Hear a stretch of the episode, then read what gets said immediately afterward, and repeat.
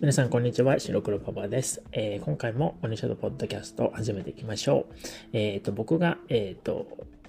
先週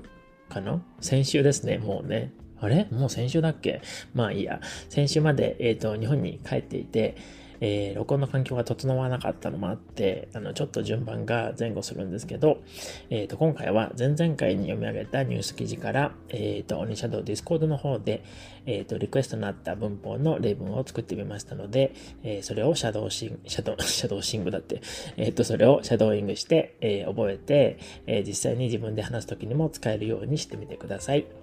えっ、と、一つ目の文法は、えっ、と、何々すらという文法なんですけど、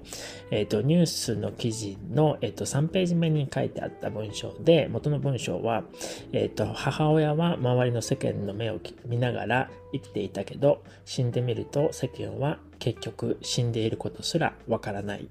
という文だったんですね。で、えっ、ー、と、使い方としては、あの、基本的には、えっ、ー、と、何々すら何々ないという、あの、not even ですね。not even という形で使いますね。えっ、ー、と、例文を、えっ、と、3つ作ってみたので、え、1つずつ読みますね。えっ、と、1つ目が、え JLPT の N1 の試験には、え日本人ですら知らないような文法や単語も入っているらしいですよ。えっ、と、英語の意味としては、えー、I heard that the JLPT N1 exam includes grammar and vocabulary that even Japanese people don't know みたいな感じですね。えー、二つ目、日本語を長年勉強している人ですら、発音やイントネーションが良くなくて、時々何を言っているのかわからない人も結構いますよね。えー、英語は、えっ、ー、と、even among those who have studied Japanese for many years, there are quite a few people who don't have good pronunciation and intonation, so sometimes you don't understand what they are saying. という感じですね。えっ、ー、と、三つ目、えー、自分で決めたことなら、他人や親が言うことですらも気にしなくていいと思いますよ。えっ、ー、と、英訳は、I don't think you should have to worry about what other or even uh, your parents say if that's what you decided to do という感じですね。えっ、と、二つ目の文法は、えっ、と、つつ、何々しつつとかそういう感じですね。えっ、と、ニュースの中では1ページ目の、えー、1ページ目に載っていて、えっ、と、元の文章は、えー、収入源を残しつつ、仕事を辞めて好きなことをして過ごすこととなってたんですけど、えっ、と、あの、ながらという文法との使い分けでよく質問でも出てくるんですけど、えっ、ー、と、まず、あの、ながらの意味は、あの、知ってる人も多いと思うんですけど、まあ、while doing something ですね。で、えー、つつとの違いは、あの、ここであの話すだけだと分かりにくいと思うので、聞きたい方は、あの、 Discord の方で質問してみてくださいね。えっ、と、例文を、えー、このつつの方でも3つ作ったんですけど、えっ、ー、と、1つ目は、えっ、と、やめなければいけないと思いつつ、またお酒に手を出してしまった。えっ、と、英訳は、まあ、え knowing that I should stop drinking, I, I ended up、um, having some again という感じですね。で、二つ目が、えっ、ー、と、もう高校生だと知りつつ、つい子供扱いをしてしまう。えっ、ー、と、英訳は、えー、knowing that they are、um, already high school students, I still treat them like little kids. えー、つ目、改善点を見直しつつ、新しい企画も検討していこう。英訳は、えー、while going over things to improve, let's also start planning new projects. という感じですね。え、ー、と、この3つの例文だと、あの、動詞接続の逆説と、同時という、あの、意味だけなので、あの、どれも、ながらに置き換えることができるんですけど、え、ー、と、簡単にその、ながらとつつの違いを言うと、ながらは、えっ、と、まあ、3つあって、えっ、と、1つ目が同時のことが同時に行われていること。で、二つ目が逆説。これは、あの、動詞と形容詞と名詞、どれも接続できるんですね。で、三つ目が様態。にも使えるんですね。で、あの、三つ目の様態っていうのは、例えば、あの、昔ながらのとか、えっ、ー、と、生まれながらに何々とか、そういう、あの、慣用句表現、まあ、慣用句っていうのは、まあ、イディオムスとかってそういう感じですね。えっ、ー、と、慣用句表現が多いので、あの、覚えた方が早いというか、まあ、覚えるしかないですね。で、えー、つの方は、えっ、と、二つだけあって、一つ目が、まあ、ながらと同じ同時に行われていること。で、え、ー、と、二つ目が、あの、逆説なんですけど、こんあの、筒の方は動詞にしか接続できないんですね。なので、え、ー、と、ながらは形容詞と名詞にも接続できるんですけど、え、ー、と、筒の方は動詞だけですね。で、筒の方は、あの、三つ目の様態っていうのはないです。という感じですね。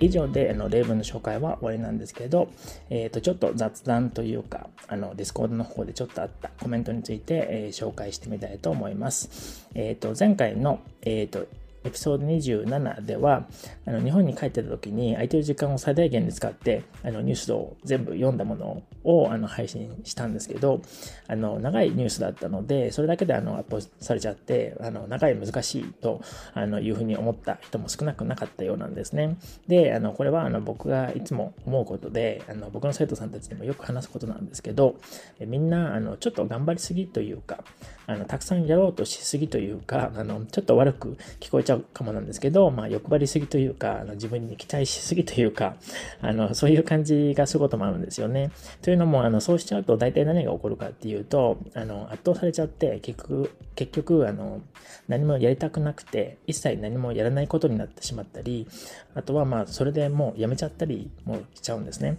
で、それだともちろん意味がないし、あのこれまでやってきたことが途切れちゃってもったいないので、あの全部やろうとしなくていいと思うというか、まあもう全部しないでくださいって言い切っちゃっていいと思うんですね。で、あの、ちょっとだけやるって思ってやればいいんですよ。あの、続けることを第一の目標にすればいいと思うんですね。で、あの、とっかかりっていうのが難しいことってすごくあると思うので、まず少しやってみて、例えば気が乗らなかったら別にそれは全部やらなくていいし、例えばあの5分とかだけでもいいですし、でもあの少しだけやってみたら結構楽しくなってきて、あのもっとやりたいって思ったら5分から10分に延長するとかでもいいですしね。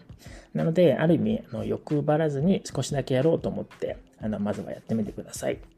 で、あの、例えばこの場合はニュースを聞きながら読んでみて、ちょっと考えてわからなかったら、もうあの、 Discord で僕にさっさと質問として投げちゃってくれれば、あの、僕もさっさと答えるので、で、すぐに解決するはずです。なので、あんまりわからないことに時間を費やさず、あの、 Discord で聞いちゃってくださいね。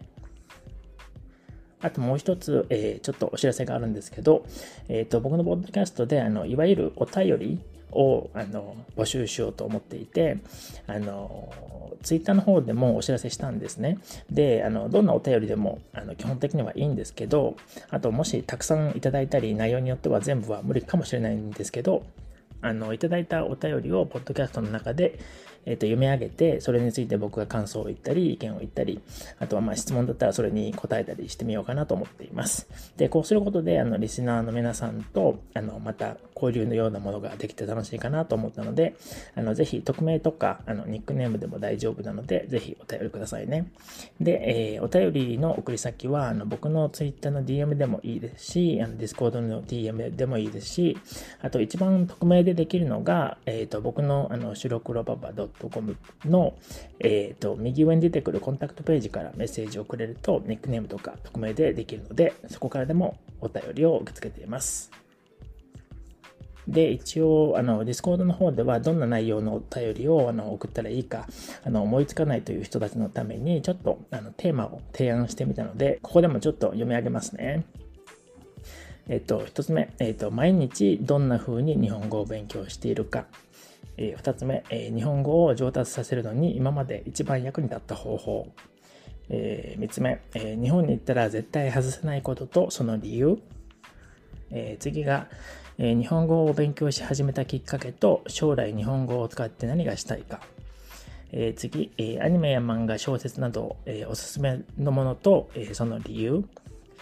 えー、次が、えまあ、何でも僕に質問したいこととか、アドバイスくれてもいいですし、僕ができることなら僕がアドバイスする方でもいいですし、あとは提案提案とか何かについてのあの僕の意見が聞きたいということがあったら、それについても質問してみてください。